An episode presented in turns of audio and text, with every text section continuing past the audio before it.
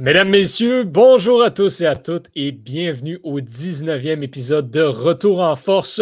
Ici Yohan Carrière en compagnie de Étienne Boutillier, Thomas Lafont et Vincent Aurélana Pépin. Bonjour à vous, messieurs. Comment allez-vous aujourd'hui? Ah, ça va très bien. Numéro un. Écoute, on aime ça entendre ça. Tout le monde va bien, tout le monde est en forme. On est en vacances, on en profite. Oui. Le club école ne prend jamais de vacances et retour en force euh, est de retour en force cette semaine pour faire un retour en force sur l'actualité de la dernière semaine. Ok, celle-là, hein? Elle est bonne, elle est bonne, elle est bonne. On, Ouais, hey, euh, on commence euh, rapidement en arts martiaux mixtes parce que ben, ce ne serait pas un podcast avec Étienne sans qu'Étienne nous parle d'arts martiaux mixtes. Et euh, ben, plutôt bonne nouvelle pour l'art martiaux mixte au Québec? C'est euh, vraiment, vraiment des bonnes nouvelles. là. Il y a une nouvelle organisation d'arts martiaux mixtes québécoise qui voit le jour. Euh, on n'a pas... euh, en fait, les détails là, sont en train de tomber au compte-goutte depuis l'annonce d'il y a déjà quelques semaines. Ce serait un homme prénommé... Ben, ce serait... Je confirme que c'est un homme prénommé Daniel Lafont qui est derrière tout ça, qui comble un vide parce que présentement, il n'y a aucune organisation québécoise. Puis de toute façon, s'il y en avait eu... Oui. Est-ce qu'il y a un lien de parenté avec Thomas? Ah, bon. Euh, je ne crois pas, non. Malheureusement. Euh, euh, Tu serais dans les billets, ça. Oui, c'est, on, on regarde ça. Ben, si tu peux fouiller là, dans, dans tes. euh, Un, un distant oncle cousin de ton ça. père. C'est. Sait-on jamais. Euh, oui, c'est ça. Donc, euh, même s'il y avait eu, euh, s'il y avait, s'il y avait eu une organisation en 2019, 2020, mais en 2020, cette organisation avec la COVID serait, euh, serait défunte. Donc, il y en a déjà plus. Euh, Samouraï MMA, que ça s'appelle, qui prévoit faire des euh, événements partout au Québec et commencer à partir du mois de novembre 2021. Donc, ça s'en vient quand même rapidement. On veut faire le premier événement à Montréal en 2021. Est-ce qu'il va avoir en novembre, est-ce qu'il va avoir du public ou pas? Ben, ça, il est vraiment trop tôt pour le dire. Mais on s'enligne de ce côté-là. Euh, au niveau, euh, en fait, Samouraï MMA là, amène vraiment une, une très belle énergie, énergie sur la scène des arts martiaux mixtes québécois. Euh, tu sais, on a les, les, les, les combattants qui sont dans l'UFC, euh, au Bellator, au PFL, dans les grosses organisations, dans les organisations moyennes, mais les combattants qui ont fait 3, 4, 5 combats pro, euh, et qui sont justement pas assez, qui manquent un mini step pour aller vers les organisations euh, professionnelles un peu ailleurs, euh, ailleurs qu'au Québec, ben ces, euh, ces combattants-là ont pas vu d'action depuis euh, maintenant un an et demi. Donc, euh, avec cette organisation-là, on va être en mesure de leur offrir des combats. Au niveau euh, des, euh, des catégories de poids, euh, Samouraï MMA se distingue un peu de ce qu'on voit ailleurs. Euh, il va y avoir une catégorie féminine plus de 130, 130 livres, moins de 130 livres. Euh, et sinon, on, a plusieurs catégories de poids parce que on veut éviter le plus possible les coupes de poids. Euh, donc, euh, si les deux combattants s'entendent pour ne pas faire la pesée la veille et la faire le jour même, ce qui fait en sorte qu'on théoriquement, il n'y a pas de coupe de poids, vu qu'on ne va pas euh, couper d'eau de manière vraiment violente et inappropriée. Ben, si les combattants s'entendent là-dessus, il n'y aura pas de, euh, de, de, de coupe de poids justement pour les euh, certaines catégories. Euh, ce que j'aime également, c'est que Daniel Lafont arrive avec une, euh, une belle attitude, veut euh, collaborer avec une autre organisation québécoise, mais qui fait pas juste des arts martiaux mixtes, qui fait beaucoup plus de boxe avec Yann Pellerin et euh, New Era. Donc, il veut collaborer. Et une autre bonne nouvelle, c'est que Samouraï MMA s'est associé avec U College, qui est l'application, une des applications pour, euh, pour suivre ses études à distance via, via son téléphone. Donc, on voit là qu'on amène un, un, un vent frais, puis qu'on arrive avec des nouvelles idées euh, pour, en fait, pour rendre le combattant d'arts martiaux mixtes pour, en fait pour l'accommoder le, le, plus le, le, plus possible, puis justement euh, pas juste se concentrer sur le côté sportif, mais encadrer également euh, ces êtres humains-là que sont les combattants d'armation. Mais ils ont très très bonne nouvelle, Samouraï MMA. Euh, je vous invite à suivre euh, mon podcast d'un bout à l'autre parce que vous aurez plus de détails dans les prochaines semaines. Je peux pas dire quand, mais euh, on va sûrement parler avec M. Lafont et justement en savoir euh, plus en détail euh, sur cette organisation-là. Mais je vous invite à vous abonner à la page Facebook, euh, tous les détails et les noms des combattants. Là, on signe, c'est à coup de 10, par- 10 nouveaux combattants par semaine qu'on signe dans l'organisation. Donc, de très, très bonnes nouvelles pour la scène québécoise. À moyen long terme, tu vois ça comme étant une organisation de quelle ampleur sur la scène des arts martiaux mixtes? Ben, Je je la vois pas, puis je pense pas qu'elle doit devenir une très grande organisation, la plus grande. Je la vois comme un tremplin. Ce qui est, ce qui est différent, ce qui est dommage avec les arts martiaux mixtes comparément à la boxe, c'est que du moment où ce que, euh, le combattant est dans une organisation et dans un team de management, c'est le team de management qui produit les gars-là en boxe. Donc, quand euh, on va signer dans une petite organisation, ben c'est un investissement parce que quand on va être au plus haut niveau, ça va quand même être produit par cette petite organisation-là. Le problème avec les arts martiaux mixtes, c'est qu'on signe dans une organisation pour aller dans une autre organisation. Donc, on peut pas faire de profit à long terme avec les combattants. Donc, je sais pas le niveau peut ressembler à quoi, mais je pense que Samouraï doit et doit devenir et doit rester l'opportunité pour les euh, combattants québécois de se faire voir puis de, prendre de l'expérience afin après ça d'aller euh, dans les plus grandes organisations. Moi, je vois ça comme une organisation tremplin. Je sais pas exactement ce que M. Lafont veut faire avec celle-là, mais je crois que ça devrait être l'identité de cette, cette organisation-là. Si vous avez suivi les derniers, euh, les derniers épisodes de différents balados du Club École, notamment d'un bout à l'autre et sur réception, vous avez entendu l'opinion de certaines personnes, notamment moi, sur un personnage plutôt polarisant de la scène sportive, particulièrement au niveau de la Ligue nationale de hockey dernièrement. Thomas, aujourd'hui, c'est à ton tour de te prononcer sur le cas Tom Wilson. Oui, écoute, c'est toute une histoire pareille. Euh, je, vais faire un petit, un recap des événements, ça vous dérange pas. Euh, lundi, en deuxième période, euh, dans ce match des Capitals, entre les Capitals et les Rangers, il y a une mêlée euh, euh, devant le des, Capitals. Euh, après le et euh, Tom Wilson euh, est, en train d'attaquer à coups de poing euh, Pavel Bushnevich. Euh, Artemi Panarin qui s'en est mêlé, Panarin qui n'avait pas qui n'avait pas de casque lors de l'événement et, et Wilson l'a jeté à terre à plusieurs reprises. Panarin a ensuite quitté le match à, cause d'une blessure. Euh, il, était fini pour, euh, pour l'année à partir de ce moment-là. Euh, ensuite de, ça, dans, dans le, sur le banc PNT, Wilson a célébré sa, sa performance avec quelques quelques célébrations dignes de la lutte, disons, comme ça. Et ben, ces actions ont, ont, ont, mérité seulement une amende de 5000 dollars qui est le maximum prévu tant dans, la convention collective, euh, ce qui a euh, créé, ce qui a fait la, controverse.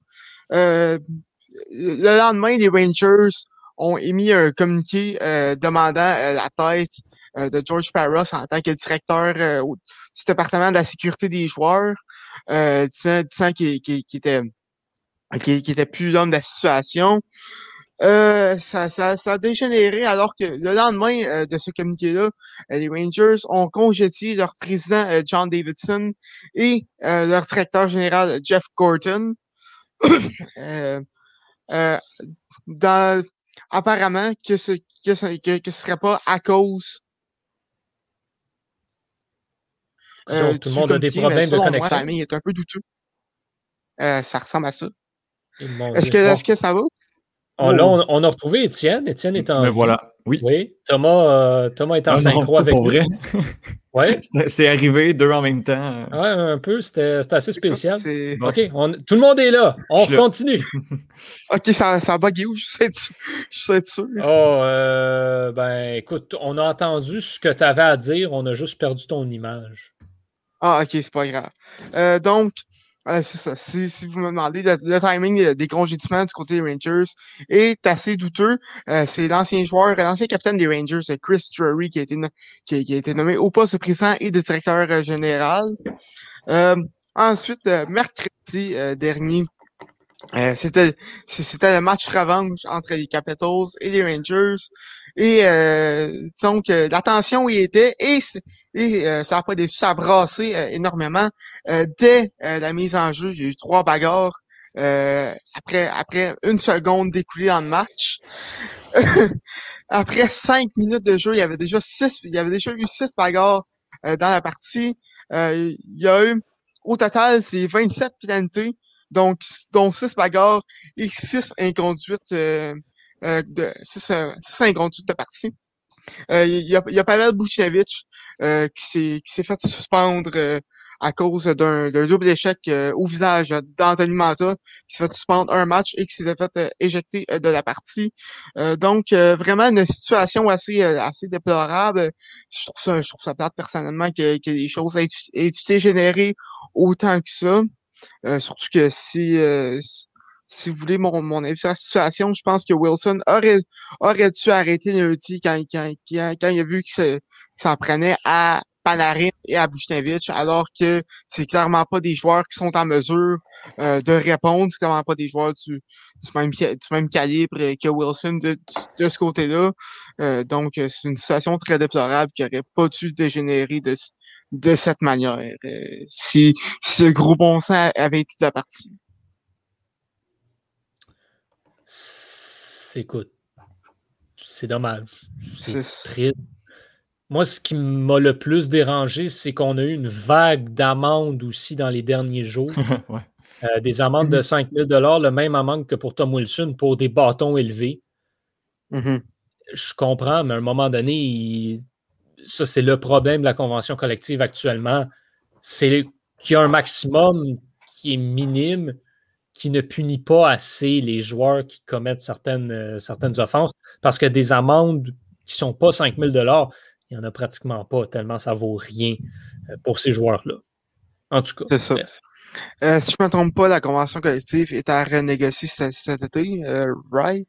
right. ouais, c'est pas impossible, ça. Donc, peut-être que ça risque d'être un, un, un, des sujets de discussion cet été. Alors, on s'en reparle plus tard. Absolument. Euh, Vincent, le portrait euh, des, séries éliminatoires dans la NBA se dresse de plus en plus. Euh, et, bon, avec toutes les implications nécessaires pour le, play-in tournament, la bataille pour la sixième place est extrêmement importante. Et on mm-hmm. avait une confrontation justement pour la sixième place dans l'Est entre le Heat et les Celtics. et tu viens nous faire un retour sur cette rencontre. Oui, mais euh, avant de parler de ça brièvement, j'aimerais te poser une question parce que je sais qu'on a des auditeurs jeunes qui sont sûrement très influençables et j'aimerais savoir donc si tu aimerais t'excuser auprès d'eux parce que la semaine passée, tu as fait la promotion d'un tricheur, d'un athlète dopé euh, sur les ondes de retour en force. Medina Spirit qui a testé positif, n'est-ce pas? Euh, c'est une, de, une de mes nouvelles. Ah, euh, c'est une de mes chroniques, donc on, va en parler, on va ah, en parler plus tard. Ah, je, m'en venais pour toi, il fallait que tu t'excuses. Mais donc, donc, Celtics quitte pour l'instant. Énorme match. C'était la première rencontre de deux. Ils jouent demain, mardi soir. Donc, si vous écoutez ceci, ils jouent ce soir. Et c'est justement très important, comme tu l'as dit, pour éviter le sixième rang, pour éviter, pardon, le septième rang et pour éviter, éviter les matchs qu'on dit play-in, le, tournoi d'élimination directe. Et ils ont joué hier, ça finit 30 à 124. Par contre, le, pointage n'est pas vraiment révélateur de comment s'est vraiment passé le match parce qu'à la demi, le Heat était euh, mené 79 à 53. Donc, à la mi-temps, c'était une rossée, c'était une dégelée, c'était une défenestration. C'était douloureux pour les Celtics. Et je pense que le Heat a juste pris les Celtics à la légère pendant la deuxième demi. Ici aussi, le fait que les Celtics ont quand même donné un, plus grand effort, un meilleur effort défensivement. Donc, ils ont été en mesure de rattraper le retard fin de troisième, début quatrième quart. Ce que je veux aborder dans ce match-là, c'est le jeu de Jimmy Butler. Oh mon Dieu, Jimmy Butler tire pas du trois points. Jimmy Butler c'est pas un, assassin du périmètre. Par contre, défensivement, il est élite. Il est capable de garder le meilleur joueur adverse de l'autre équipe tant que le, meilleur, joueur adverse de l'autre équipe, c'est du 1 au 4. Donc, si c'est un centre, Jimmy Butler n'est pas tout à fait assez grand, pas tout à fait assez costaud pour couvrir ce joueur-là. Mais de 1 à 4, il est capable de couvrir. Tous et chacun. Il n'y a personne dans la ligue qui est capable de couvrir, à part peut-être Kevin Durant. Mais il n'y a personne dans l'histoire de l'humanité qui est capable de garder Kevin Durant. Donc, Jimmy Butler, hier, avait quatre points à la mi-temps. Il avait, tenté un tir. Il, avait quatre points et il a fini le match à 26 points. Ça, ça veut nous dire, ça, ça nous dit, et j'ai regardé chaque seconde de ce match, c'est ce dont j'ai été témoin, c'est que Jimmy Butler, lorsque le match commence, se donne comme priorité d'investir ses coéquipiers dans le match. Donc, il veut leur trouver des regards faciles. Il veut les libérer puis leur donner des shots, des tirs faciles. Et donc, ça a été démontré par le fait qu'il avait tiré une fois à la mi-temps et il a fini le match avec 26. Donc, au quatrième quart, quand Boston a commencé à resserrer le quart, quand Boston a commencé à revenir dans le match un petit peu, c'est Jimmy Butler qui a dit non, non, regarde, donnez-moi le ballon. Bam, je comprends que tu es bon, centre, il n'y a personne sur les Celtics qui sont capables de couvrir. Donnez-moi le ballon, je vais aller travailler. Donnez-moi le ballon dans mon bureau. Donc, à 15, 18 pieds, 18 pieds du panier, le dos au panier avec Marcus Smart qui le garde. Jimmy Butler, je dis non, regarde. J'ai de, la glace dans les veines, je suis cold-blooded, regardez-moi aller. Et jeu après jeu après jeu, offensivement, Jimmy Butler a passé à côté. Trop rapide pour Marcus Smart. Ensuite, ils mettent quelqu'un d'un peu plus rapide. Ils ont mis euh, Aaron Neesmith sur Jimmy Butler. Jimmy Butler, trop fort pour Aaron Neesmith. Ils ont essayé Robert Langford. Robert Langford n'est même pas dans le même calibre. Jimmy Butler, oh, directement au filet. Layup, faute, plus un. Jimmy Butler a été un assassin hier. C'était merveilleux. Et le plus beau là-dedans, c'est que même quand il a décidé que, regarde, c'est moi qui va compter, il trouvait encore des possessions parfaites pour, inclure, pour euh, inclure ses coéquipiers dans le jeu. Bam Adebayo a tiré la balle cinq fois dans le match au complet je pense que sur quatre de ces cinq tirs, c'était des assists de Jimmy Butler. Donc, quand, Butler se fait, couvrir double team, il est amplement en mesure de kick out à Bam ou à Tyler Hero ou à Duncan Robinson qui a tiré à 56% du 3 points hier. J'adore comment cette équipe est construite et je pense que où ils sont situés, ils sont, si on veut, si on peut dire, ils vont être chanceux parce que de la sixième place, ils vont éviter euh, les Celtics, pardon, ils vont éviter les Sixers et ils vont éviter les Nets. Donc, ils vont se ramasser plus. Ils vont prendre se ramasser les Bucks qu'ils ont défenestré l'année passée dans la bulle Orlando. Donc, c'est un très, très, très bon match-up pour eux. Les Bucks sont juste pas en mesure de compétitionner et de garder leur tireur de trois points comme Hero ou Robinson ou l'année passée, tu avais Goran Dragic qui a viré complètement fou aussi. Et une chose cette année qu'ils n'ont pas, c'est Trevor Ariza. Je ne sais pas si vous vous souvenez de Trevor Ariza, mais Trevor Ariza a mm-hmm. gagné deux championnats avec Kobe Bryant puis Ron Artest en 2009-2010. Euh, je ne sais pas où ils, sont, où ils sont allés chercher Trevor Ariza, sous une roche ou dans les boulamites en quelque part. Mais ce gars-là, hier, Trevor Ariza, j'ai la statistique ici, a compté 19 points. Trevor Ariza a pas compté 19 points depuis 2011. Trevor Ariza ne devrait plus être capable de faire ça, mais il a été en mesure de le faire parce que Jimmy Butler commande tellement d'attention de la défensive adverse que Trevor Ariza, hop, fait juste il va recevoir un écran de Bam ou il va recevoir un écran de Robinson, va se faufiler derrière le filet, va se faufiler sur la baseline, va être ouvert à chaque fois. Puis Jimmy Butler a la vision nécessaire pour le trouver puis donner, bam, des filets faciles à chaque fois. Et il joue demain. J'ai l'impression que Miami sont juste trop forts pour que Boston puisse les battre sur une base régulière. Alors, je mettrai mon argent sur Miami, mais j'ai vraiment hâte de voir comment le Heat, qui ont fait la finale l'année passée, qui ont gagné là, comment ça va s'aligner pour eux dans les, euh, dans les séries éliminatoires. Euh, tu dis que tu dis qu'une confrontation avec, avec les Bucks, ce serait, serait le match parfait pour le Heat. Mm-hmm. euh, par contre, euh, le, Heat, on sait que Hero et euh, Robinson ont connu une certaine baisse de régime cette année, euh, comparativement aux, aux, séries l'an dernier. Puis que les Bucks ont été chercher Drew Holiday, qui est, est, un, est un vrai point de garde comparativement à, Eric Bledsoe l'an passé. Ben, penses-tu vraiment Penses-tu que, les Bucks ont quand même euh, une chance de passer les Heat je pense que, ça? Moi, je pense que c'est pas mal coulé dans le béton. Ça va être Heat Bucks en première ronde. Et mm. je dis pas que ça va être facile, je dis que c'est l'option la plus facile. Parce que si c'est pas les Bucks, tu as d'un bord Joel Embiid puis Ben Simmons qui vont arracher la tête défensivement. Puis de l'autre bord, tu essaies d'arrêter Kevin Durant, James Harden, Kyrie Irving, Joe Harris puis Blake Griffin. Fait non, tu as, raison de dire que les Bucks, oui, ça va être une série difficile, mais si le Heat est en mesure de battre quelqu'un en première ronde, ça va être soit les Hawks ou les Knicks qui sont 4-5. Et je pense pas que le Heat va être en mesure de rattraper le 5 qui est les Hawks en ce moment. Donc, leur seule option, c'est les trois premiers. Puis la meilleure option des trois premiers, c'est les Bucks. Mais je suis d'accord avec toi qu'il n'y a personne sur le Heat qui est capable de couvrir Giannis. Il y a tout le monde qui est capable de couvrir Yanis. Yanis mm. est à s'il avait joué peut-être un petit peu mieux, il gagnerait encore le, titre de joueur défensif de l'année. C'est parce que Rudy mm-hmm. Gobert a viré complètement fou dans la peinture cette année. Juste, les Bucks sont extrêmement, extrêmement bons, mais c'est la meilleure de trois mauvaises options. Ouais, puis si, euh, mais, mais si Yanis euh, euh, si choke pas euh, cette, année contre Heat, euh, comme il a fait l'an passé, je pense que les Bucks ont des chances de se rendre quand même. C'est pas un choke. C'est pas, pas un choke. C'est une, faille, une faille structurelle dans l'équipe. C'est pas que c'est la, pas que c'est la faute de l'entraîneur, mais c'est la faute de la philosophie de l'équipe. Ils, sont ils étaient mal construits pour battre le Heat parce qu'ils étaient construits l'année passée, puis leur philosophie, c'est Yanis va drive, Yanis va foncer au filet à 100 000 à l'heure, puis c'est comme les trois dernières années, il va foncer au filet à 100 000 à l'heure, il va, puis s'il n'est pas en mesure d'arriver au filet, il va kick out, puis l'année passée, il allait kick out à Chris Middleton, Brooke Lopez, puis Eric Bledsoe. Eric Bledsoe qui n'est pas capable de rentrer une shot de trois points pour sauver sa vie cette mm-hmm. année, ça va être différent parce que oui, Bledsoe, il est bon défensivement, mais Drew Holiday est capable de rentrer les trois. Puis Drew Holiday, c'est un des 5-6 meilleurs joueurs défensifs de la ligue. Fait que Drew Holiday est capable de garder 1 à 4. Tu peux le mettre sur 1 à 4 sur les hits. Il y a juste Bam qui est pas capable de garder. Tu mets Drew Holiday sur Duncan Robinson, Duncan Robinson va, va passer un mauvais quart d'heure. Tu le mets sur Tyler Hero, il va le manger tout rond pour déjeuner. Une crêpe avec du sirop. Ça va être Mais euh, on pourrait en parler pendant des heures, puis on va pas le faire parce qu'il faut passer à autre chose. Mais ça va être une extrêmement bonne série. Ce, sera, ce sera à surveiller chaque fois que tu nous parles de basketball. Ça me donne envie de suivre ça de près, les séries de, les séries de la NBA. Donc ça revient dans une semaine, les amis. Eh oui, avec les séries de, la LNH, on aura beaucoup, euh, beaucoup à discuter de, ce côté-là. Ce sera mode séries éliminatoires euh, durant, les, euh, durant les prochains mois à retour en force, assurément.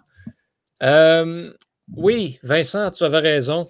J'ai parlé d'un athlète, euh, athlète qui a été testé positif à une substance illégale.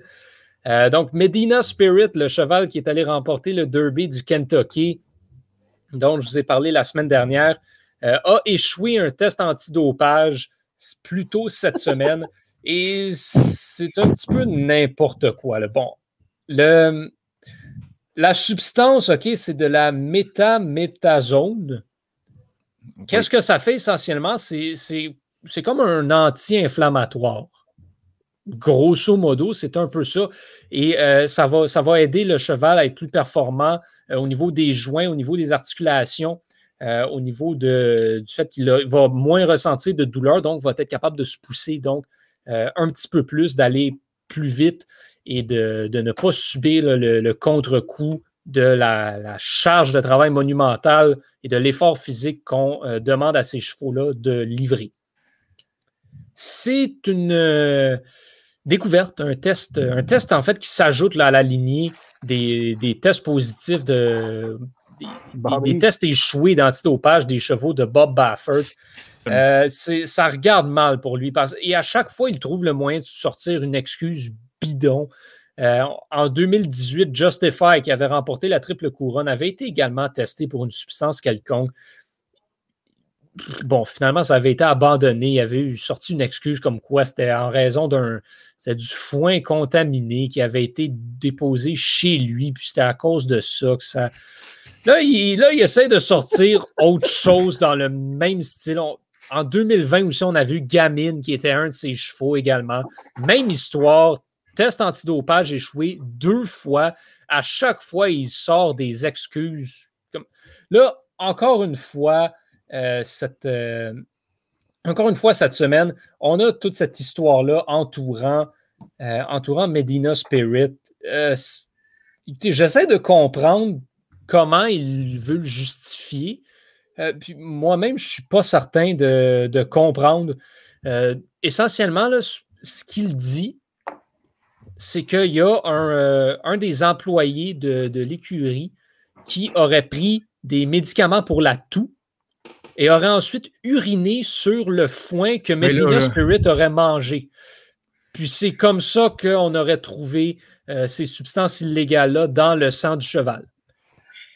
Bref, euh, il y a une investigation en cours. On essaie de comprendre vraiment ce qui s'est passé. Euh, Bob Baffert s'est fait dire que d'ici à la fin de l'enquête, il ne pourrait pas faire participer ses chevaux à, aucun, à aucune course, à aucun événement, que lui-même était banni. et en réponse à ça, il a dit ben, que Medina Spirit allait, allait courir au Preakness State. est-ce que ça va vraiment arriver? Bon, on verra ça euh, de ce côté-là. Euh, pour l'instant, la victoire de Medina Spirit n'a pas encore été révoquée. Ça, c'est à noter parce qu'on attend la confirmation à la suite des enquêtes indépendantes. Une fois que ce sera fait, par contre, il pourrait perdre son titre, son, titre de victorieux au Derby du Kentucky. Vincent. Oui, donc question pour toi. Qui, quel vainqueur dans sa discipline respective, selon toi, mérite le moins ses victoires? Je vais te donner, je donner une coupe d'options. Est-ce que c'est Lance Armstrong en vélo? Est-ce que c'est Bob Bafford en course à cheval? Est-ce que c'est peut-être euh, Rick Pitino en 2012 avec Louisville ou est-ce que c'est Vladimir Poutine dans le jeu de la démocratie? Oh, wow! Oh mon Dieu! Mais il, Écoute, il y a d'autres options. Dis-moi juste, es-tu un des tricheurs les plus, avec le plus de notoriété maintenant, Bob Baffert, tout sport confondu? Dans ce monde, dans le monde des courses de chevaux, oui, mais il s'en est toujours tiré. C'est mm-hmm. ça le problème. C'est Lance Armstrong, c'en est un bon exemple. Il a dominé longtemps tout. Mais la différence, c'est que Bob Baffert n'a pas gagné, mettons, à chaque année. Euh, Ce n'est pas ses chevaux qui ont toujours gagné. Et ben, c'est dommage, mais c'est pas le seul à doper ses chevaux. Là, le hmm. problème, c'est que lui, il se fait prendre parce que ses chevaux gagnent. Mais c'est pas les seuls dans le milieu, mais au moins, c'est ça. Il ne gagne pas à chaque année. Le problème, c'est que ses meilleurs chevaux résultent tout le temps comme étant dopés. Lance Armstrong a tellement été dominant que c'est pas c'est pas la même c'est pas la même game, c'est pas la même histoire. Est-ce que Bob Baffert mérite euh, ses victoires? Ben moi j'ai tendance à dire c'est peut-être des excuses bidons, c'est peut-être des enquêtes botchées, ratées, faites à la va-vite, mais au final s'il a été déclaré comme étant innocent, ben regarde, qu'est-ce que tu veux euh, qu'est-ce que tu veux qu'on y fasse? Ouais, ouais, vas-y Thomas. Est-ce que, ça, est-ce que toute cette histoire-là, ça vient de détruire la valeur à Medina Spirit? Ben, ça, il faut attendre. Il faut attendre de voir. là, c'est un test qui est revenu euh, positif pour cette substance-là. Est-ce que ça vient de détruire sa valeur? Je te dirais que bon, le cheval ben comme tel a, été chercher le derby du Kentucky de manière absolument spectaculaire, a, reçu énormément de pression tout au long de la course, a été capable de pousser. Est-ce que le cheval aurait été capable de pousser autant sans l'anti-inflammatoire? Ça, c'est sûr que non. Mais encore une fois, on n'est pas convaincu que euh, c'est euh, vrai qu'il en avait pris, que c'est vraiment positif, que c'est un vrai euh, dopage. Et ensuite, ben, ce qui est dommage, et ça, c'est le pire des courses à chevaux, ça ne détruit pas la valeur du cheval parce que le cheval, c'est pas lui qui a choisi de prendre ça. Mais c'est C'est tous les entraîneurs, c'est Baffert, c'est tout le monde, c'est les humains qui, autour de ça. C'est sûr que, bon, Medina Spirit va toujours maintenant avoir une tâche à son dossier. De dire, Medina Spirit a gagné le Kentucky Derby, mais c'était peut-être pas la victoire la plus clean euh, de tous les temps. Ça, c'est sûr et certain. Mais bon, ensuite, Medina Spirit bon, tant qu'à moi, ne va pas gagner la triple couronne cette année de, la manière dont je l'ai vu performer au derby du Kentucky. de toute façon, ça change. Est-ce que ça peut détruire la valeur du cheval? Non, pas du tout. Puis, les proprios, puis Bob Bafford, ça leur passe peu par-dessus la tête. Tant et si longtemps que, les autres éleveurs de chevaux de course vont payer un quart de million de dollars pour son sperme, puis il y a du monde qui vont le faire. Un, un, cheval qui gagne le Kentucky Derby va valoir des millions de dollars à chaque année avec pour. Euh, Parce que dopé ou pas, il s'est quand même rendu, il s'est quand même qualifié. Puis il a gagné pareil. Exact. Ouais, mais oui. Il a gagné parce qu'il était dopé, mais tu sais, c'est pas. Si je prends un Advil, je ne vais, pas aller vais pas aller gagner le marathon de Boston tu vas avoir hmm. moins mal en courant le marathon de Boston. Je vais peut-être avoir, je vais peut-être mieux performer, mais le cheval, il faut quand même qu'il soit bon pour. Sans l'anti-inflammatoire, il aurait peut-être fini, mettons, cinquième, sixième. Finir cinquième, sixième au derby du Kentucky, c'est quand même un exploit en soi. Non, mais ça fait juste, euh, ça fait juste euh, multiplier. Tu sais, dans le sens que au pire, ça va faire 1.05, mais 1.05 de moi, c'est pas excellent, mais 1.05 de ce cheval-là qui est, qui est, déjà excellent, ça va en faire un exceptionnel. Sauf qu'il y a toute une, variante éthique particulière parce que bon, je sais pas exactement c'est quoi le produit. S'il est interdit, c'est peut-être que physiquement pour le cheval en tant que tel, euh, c'est peut-être pas l'idéal de, justement en très grosse quantité.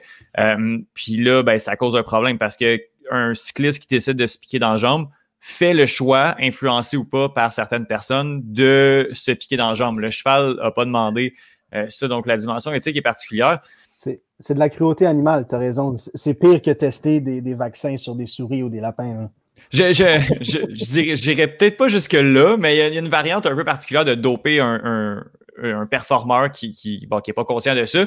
Mais il y a aussi la dimension avec Bob Baffert puis avec toutes les, les, personnes qui se sont dopées, c'est que du moment où tu dopes une fois, euh, c'est difficile après ça de. Tu as tout le temps l'aura de, de, de doper mm-hmm. euh, sur toi. Je prends l'exemple d'Anderson Silva, euh, un des plus grands champions de l'histoire de l'UFC. Ben lui, on comprend qu'il euh, il se serait dopé suite à sa blessure à la jambe pour l'aider à reprendre. Sauf que ça a été du moment où ce qui était pas mal moins bon, sauf qu'il s'est fait prendre quand même en 2015. Puis ça fait en sorte que euh, toutes ces, ces, années où il a été super puissant dans son sport, ben il y a cette aura-là de ben il s'est fait prendre en 2015. Est-ce qu'il est, qu est, passé entre les mains du filet en 2007? On ne sait pas. On sait pas. Je comprends, mais je vais t'en sortir un nom. Tu as aussi des athlètes comme Peyton Manning les gens oublient que Peyton Manning s'est dopé pour revenir de sa blessure au cou. Quand mhm. on parle de Peyton Manning, on parle d'un des trois meilleurs de tous les temps, puis on mentionne jamais le fait qu'il s'est dopé le coup mhm. pour revenir au jeu avec les Broncos. je pense que ça dépend de la tête, puis aussi ça dépend de sa réputation, parce qu'avant ça, Manning, clean, jamais mhm. rien. Bob Baffert, comme tu le dis, il fait une coupe de fois que ouh, ça, se, ça se fait prendre. Donc, je pense que la, l'histoire, ou la, comme en anglais, c'est le mot legacy. La legacy de l'athlète va dépendre de l'ensemble des circonstances. Mm-hmm. C'est vraiment ça. Puis encore une fois, avec Bob Baffert, oui, il s'en est tiré les autres fois, mais c'est quand même là. Mais là, quand tu fais huit fois, tu vas avoir les meilleures excuses pour les huit fois, ça ben, fait huit C'est ça le problème. C'est qu'à un moment donné, quand ça fait plusieurs fois comme ça que tu te fais prendre, même si c'est une excuse, à un moment donné, c'est pas des coïncidences. Puis c'est aussi le fait que c'est quand tu te ferais prendre, comment tu réagis. Peyton ben euh, Manning a dit Yeah, ma bad, j'avais mal au cou. J'ai mm-hmm. pris ça pour m'améliorer. Fait que Peyton Manning, on l'a pardonné rapidement. Quelqu'un comme Geneviève Janson ou Lance Armstrong qui a été des trous de cul pendant des mois disant non, j'ai rien pris, non, j'ai rien pris, non, j'ai rien pris. Tu dis que j'ai pris quelque chose, tu mens, tu mens. Puis quand tu te fais prendre puis que c'est prouvé que tu l'as pris, euh, on va être moins rapide à te pardonner parce que tu m'as, tu m'as traité de menteur tandis que c'est toi qui mentais, tu comprends? Mm-hmm. Et Bob Baffert, comme tu dis, il essaie de de se faufiler, de se sortir des excuses. Fait que lui, on lui pardonnera pas, j'ai l'impression. Mm-hmm. C'est vrai. Non, absolument. C'est assurément la, goutte qui fait déborder le vase. Je parlais de Bob Baffert, un des, un des plus grands au niveau de ben, 7, euh, derby du Kentucky, c'est pas rien. Ce, sera son dernier. Ce, sera son dernier si j'avais à me prononcer là-dessus. Hmm. Euh, Thomas, on s'en va, on va parler soccer parce que ce, ben, on, a, on a en fait le portrait de la finale de, la Ligue des Champions. Finalement, enfin, Manchester City contre, contre Chelsea le 29 mai prochain. Euh, qu'est-ce, qui, euh, qu'est-ce qui a retenu ton. Ben, en fait, dans la dernière semaine, on avait les, on avait les deuxièmes matchs, les matchs retour des demi-finales. Euh, et ça a permis de dresser ce portrait-là. Et tu viens nous faire un retour là-dessus. Oui, ben on va avoir droit pour la deuxième fois en trois ans. C'est une finale toute anglaise alors que, Manchester City a gagné euh, son match retour 2 euh, à 0 contre euh, le Paris Saint-Germain, ce qui portait le, cumulatif à 4 à 1. ils ont profité d'un doublé de, de Riyad ainsi que d'un carton rouge de, de Varia à la 109e minute pour pour enlever tout espoir de remonter du côté du PSG. ça va très mal du côté de Paris puisque puisque là, euh, ils ont annulé en fin de semaine contre Rennes, ce qui fait, ce qui fait en sorte qu'ils sont présentement deuxième en Ligue 1 à trois points de Lille et de la première place, alors qu'il reste seulement deux matchs à jouer. Donc, ça va aussi mal pour le PSG en championnat domestique.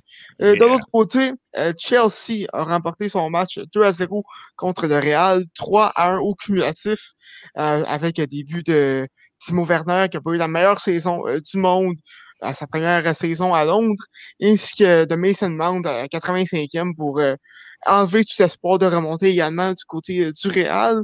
Donc, euh, ça va être ça va être un match à surveiller le 29 mai.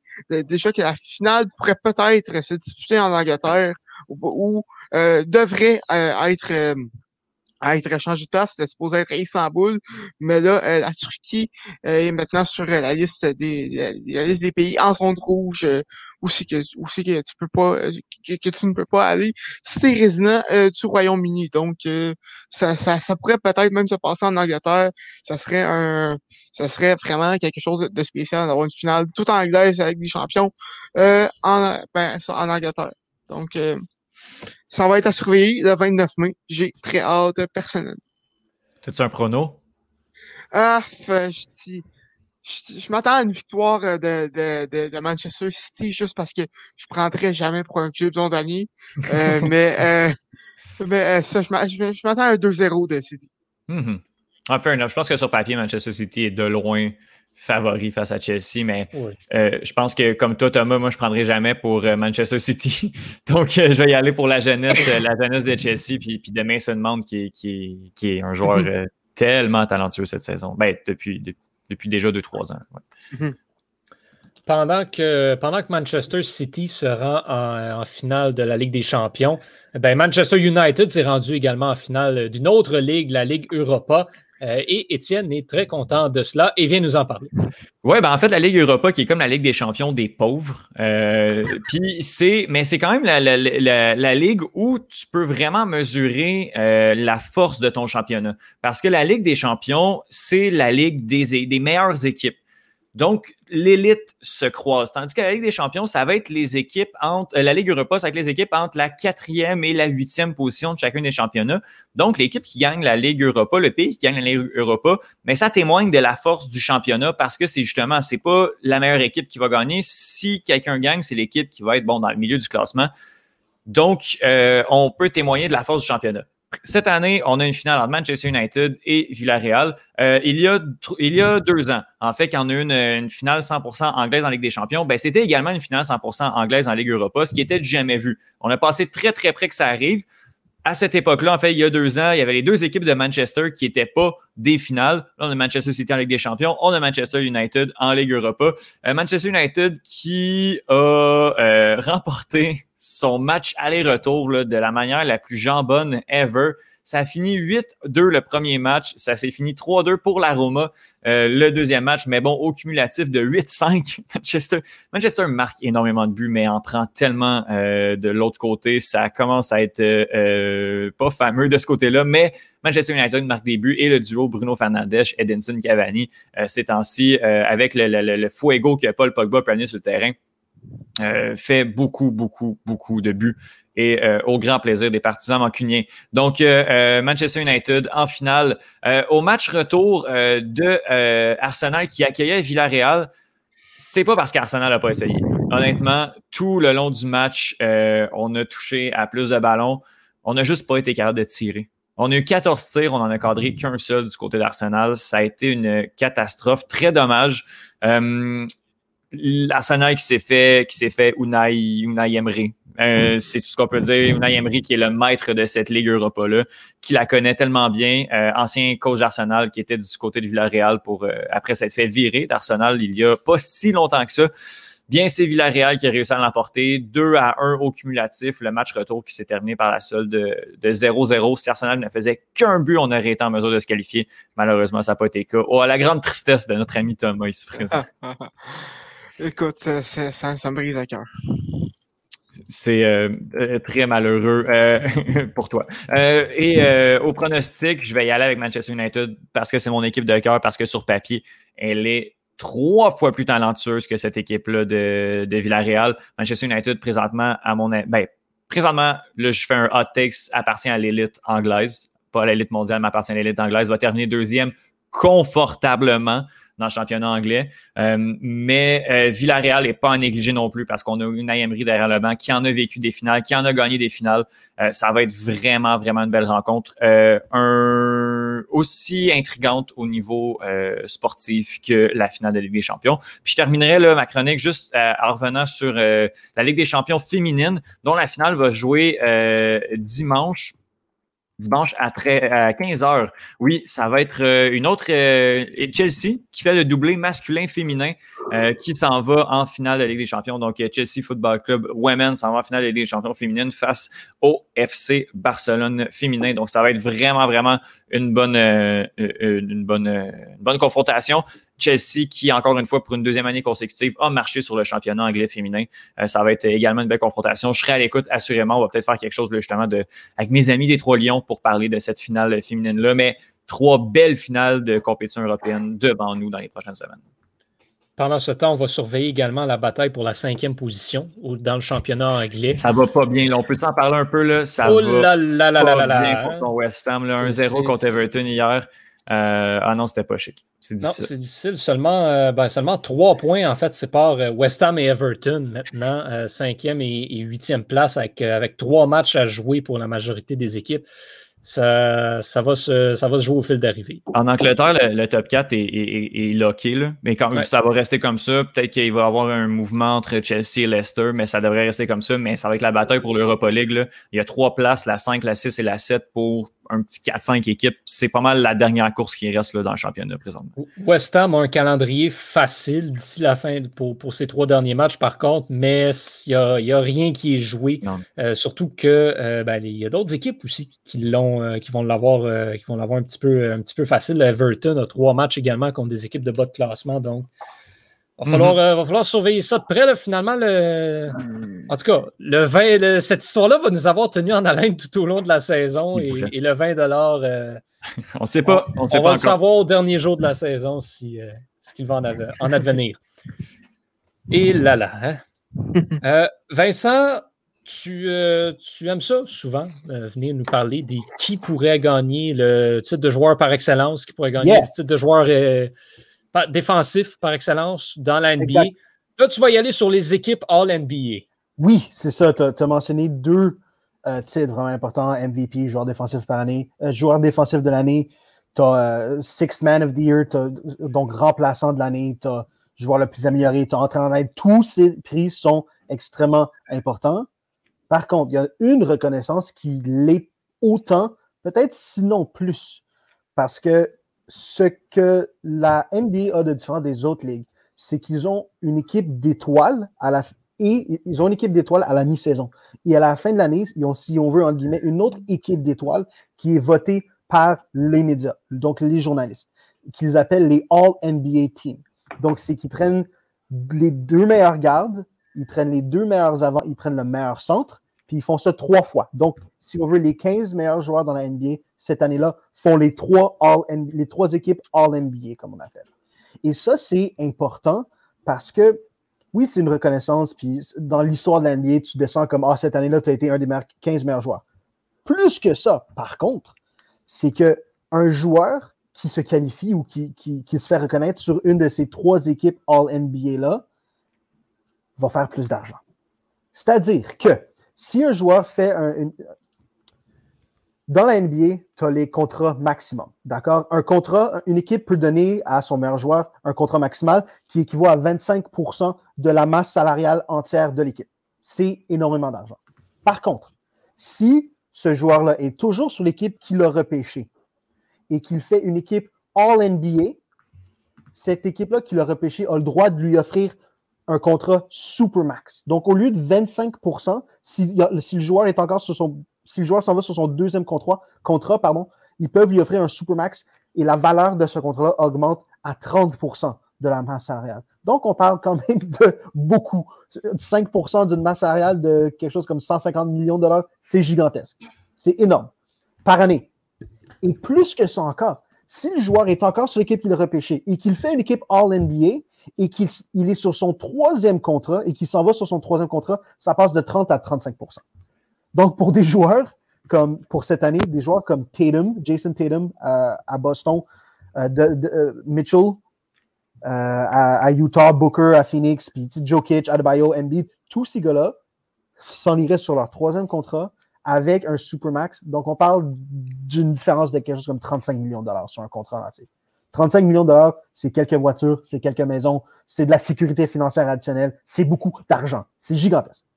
Et donc, c'est pour cette raison que je prends les équipes en NBA tellement sérieusement. Et cette année, la NBA essaie, euh, essaie de me briser le cœur. La NBA essaie de faire un petit tour de passe-passe parce qu'on est dans une génération où on n'aime pas faire des choix difficiles. Donc, ce que la NBA fait, c'est qu'ils permettent de qualifier différents joueurs à différentes positions selon les minutes qu'ils jouent. Non! Pendant, 80, pendant 60 ans dans la NBA, un centre, ça a été un centre, un garde, ça a été un garde, un avant, ça a été un avant. Puis il a fallu faire des choix difficiles dans ça. Dans les années 60, de 60 à 70, il y a un centre qui était sur l'équipe All-NBA numéro 1, puis tu avais le choix entre Bill Russell et Will Chamberlain. Bill Russell qui a gagné 10 championnats en 13 ans, puis Will Chamberlain qui, qui, comptait en de 50 points et 25 rebonds. Fallait que tu en choisisses un. Euh, choix difficile, oui, mais c'est un choix qu'il fallait faire. Puis là, cette année, il arrive avec ce petit de passe-passe. Ils disent Joe Kitch et Embiid, les deux devraient être sur l'équipe 1. Donc, on va les qualifier comme centre et comme avant. Non, on va faire le choix. Puis le choix difficile, c'est de prendre Jokic. Jokic a été meilleur cette année. Il a joué plus de matchs. Jokic devrait être le centre numéro 1. Aussi simple que ça. Embiid devrait être centre numéro 2. Et donc, comme je l'ai dit, Jokic, c'est centre numéro 1.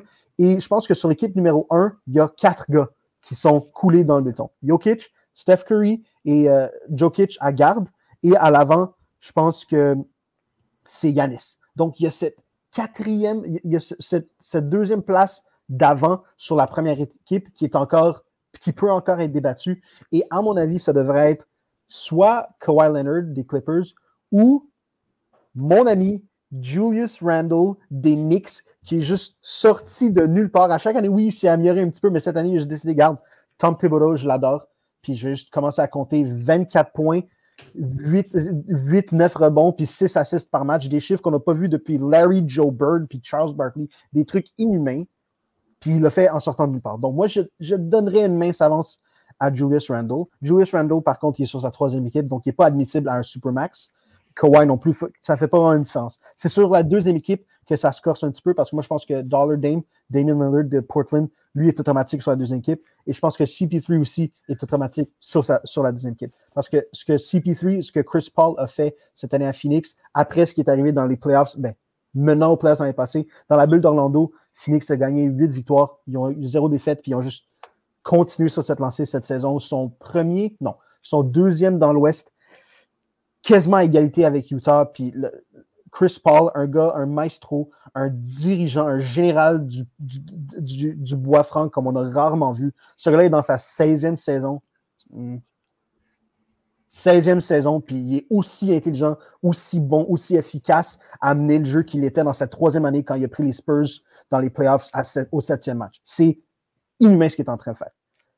À l'avant, sur la deuxième équipe, on aurait donc, moi j'aurais Kawhi, et j'aurais Paul George. Les deux avant euh, des Clippers qui sont défensivement élites et également offensivement élites cette saison.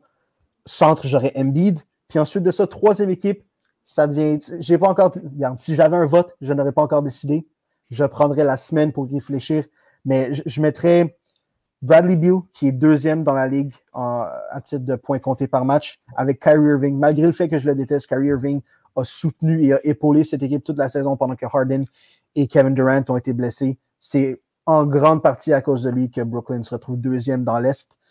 Euh, à, l'avant, je mettrais. Oui, je déteste LeBron, mais il faut que je donne son crédit. Je le mettrais sur la, deux, sur la troisième équipe avant. Je mettrais Zion Williamson. Notre ami Zion Williamson, 280 livres de muscles que personne au monde est capable de garder. Ce gars-là compte 90% de ses points dans la peinture. Pardon? 90% de ses points viennent en dessous du filet. Parce que personne n'est capable de bouger, parce qu'il est trop fort, trop explosif. Son deuxième bond est aussi rapide que Usain Bolt sur les premiers 20 mètres d'un 100, 100, mètres. C'est complètement ridicule.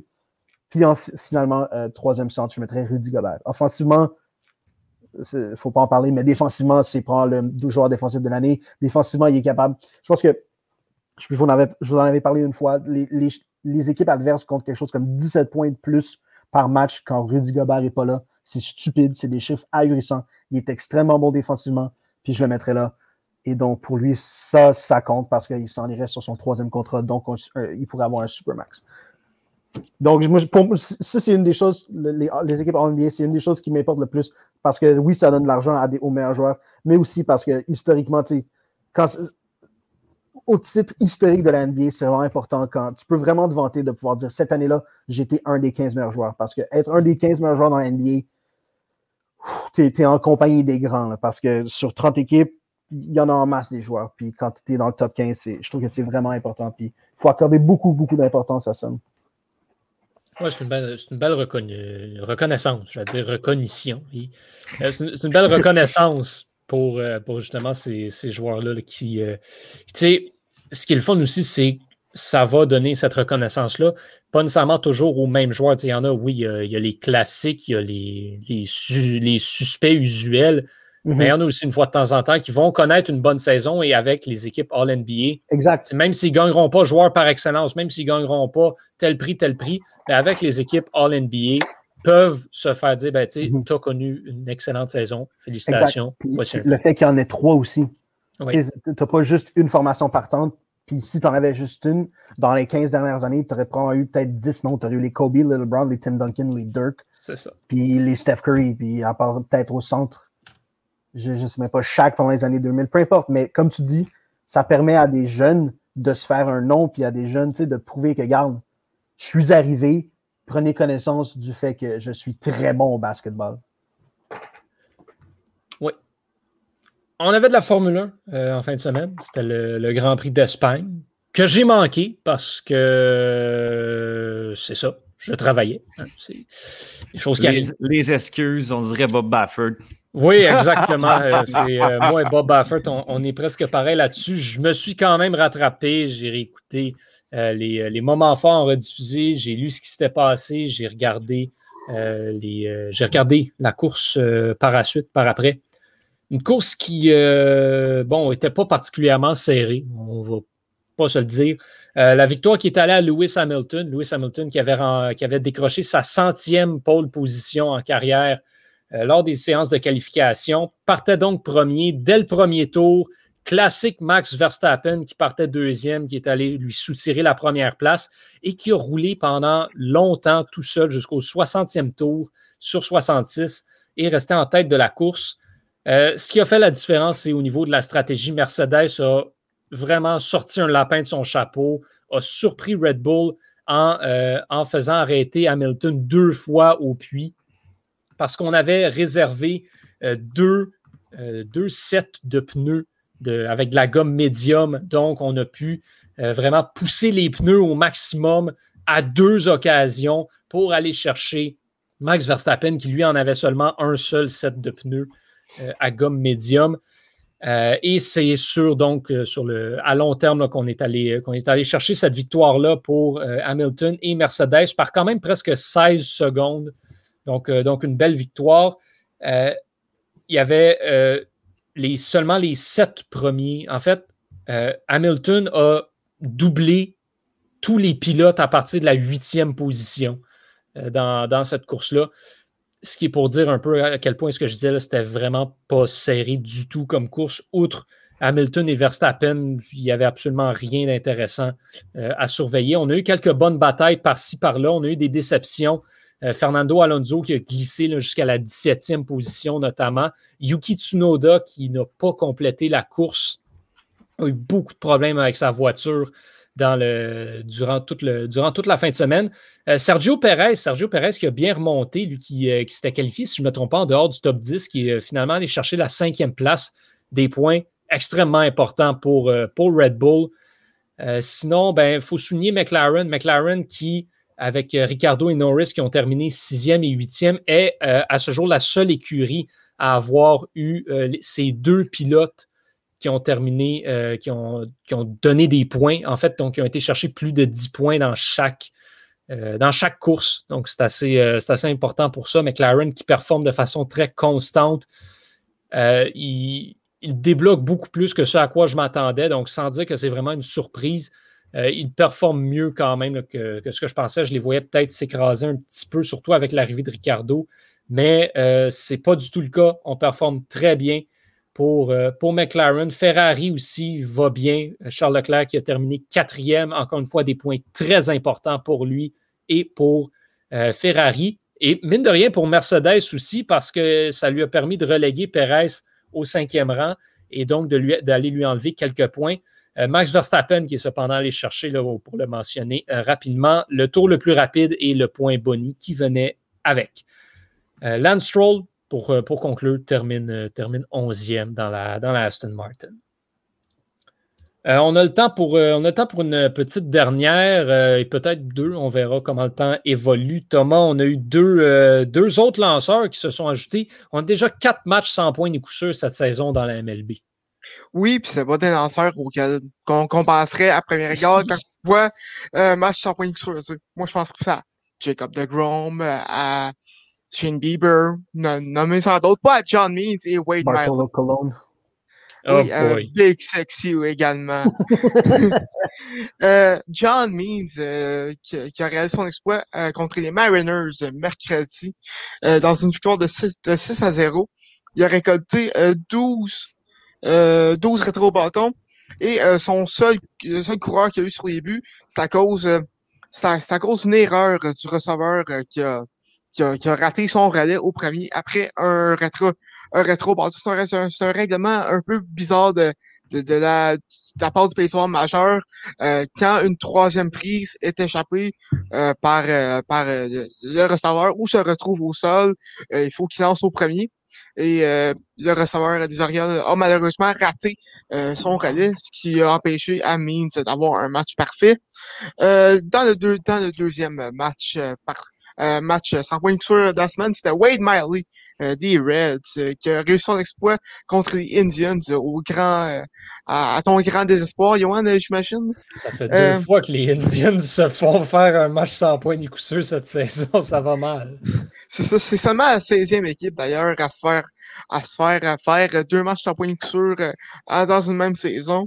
du côté de Miley, c'est 8 rétro bâton et un but euh, c'est la première fois euh, dans, le, dans, le, dans le baseball majeur euh, qu'il y a autant de matchs de euh, euh, ben, qu'il y a autant de matchs point de aussitôt à la saison depuis 1917. Donc, ça fait ça fait un petit bout. D'ailleurs, c'est pas une saison de frappeur cette année puisque la moyenne de la de la des majeurs présentement est à 200 et seulement à 230 et, seulement à 233, on va finir par le dire. Également, en terminant, euh, le match de Means était le premier match sans point de coup euh, par, un, par un lanceur des Orioles euh, depuis 1969 par Jim Palmer.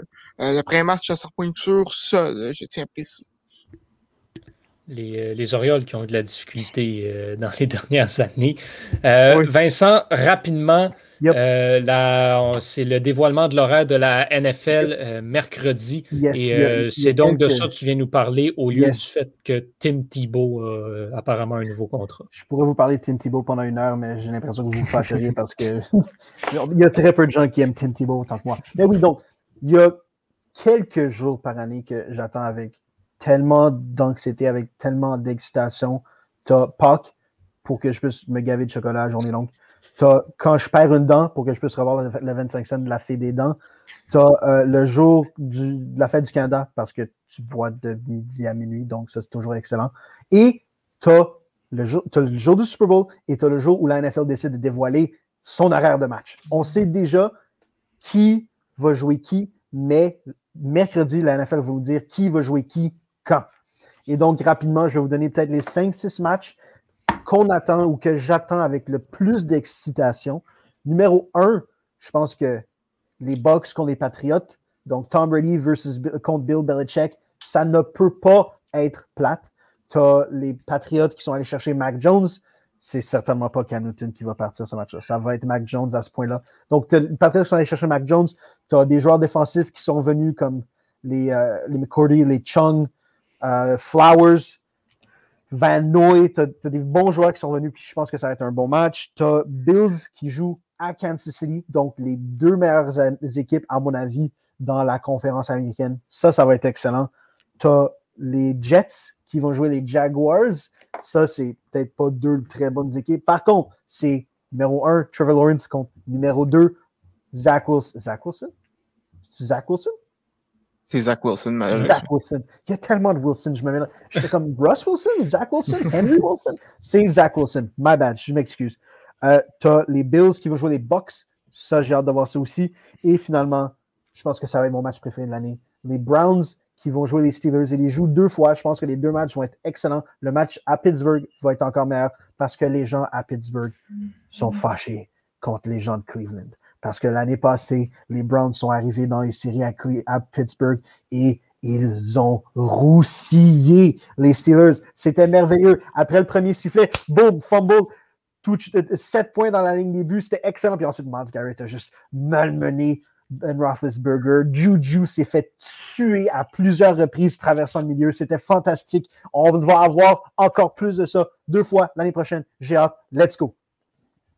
Bon, ben écoute, on a hâte nous autres aussi. Hein? Rendu là. Comment ne, pas, comment ne pas partager euh, l'excitation de Vincent pour euh, le calendrier de la NFL? Aussi Giants Cowboys parce que c'est Saquon Barkley revient puis Dak Prescott revient. Ça, ça va être bon aussi. Bon, est-ce qu'ils est vont revenir pour vrai ou ils vont encore être blessés ou euh, trouver le moyen Dak de pas Prescott, être là? Dak Prescott, euh, avec euh, son fémur qui sortait de sa jambe l'année passée, je pense qu'il va être en mesure de revenir pour ce match-là parce qu'il a déjà commencé à s'entraîner. Puis Saquon Barkley est juste un extraterrestre qui, comme qui, qui, prend le secret stuff de Michael Jordan à toutes les semaines parce qu'il va revenir puis on l'a vu courir, il est juste extraordinaire, il va être là. Ça va être bon. Bon, ben on suivra ça avec grand intérêt, assurément, au cours des prochaines semaines. Euh, messieurs, Thomas, Étienne, Vincent, merci beaucoup pour votre participation à ce 19e épisode de Retour en force. La semaine prochaine, on célèbre le 20e avec vous à la maison. Manquez pas ça. On vous rappelle de vous abonner sur le Patreon du Club École si vous voulez assister à tout ça en direct le lundi après-midi. Sinon, ben, c'est le mardi et euh, les jours suivants en rediffusion sur notre site web et toutes les plateformes. Au nom de toute l'équipe, je suis Yohan Carrière. Je vous souhaite une excellente semaine et je vous dis à la prochaine.